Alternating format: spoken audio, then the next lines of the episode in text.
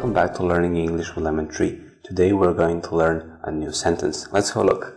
When my brother was a child, he used to cry a lot. When my brother was a child, he used to cry a lot. When my brother was a child, he used to cry a lot. When my brother was a child, he used to cry a lot. So you use this phrase used to when you're talking about something that happened in the past but it doesn't happen now. And there is a difference in pronouncing the this uh, phrase. You need to pay attention to this. Use to, use to, and the verb is use.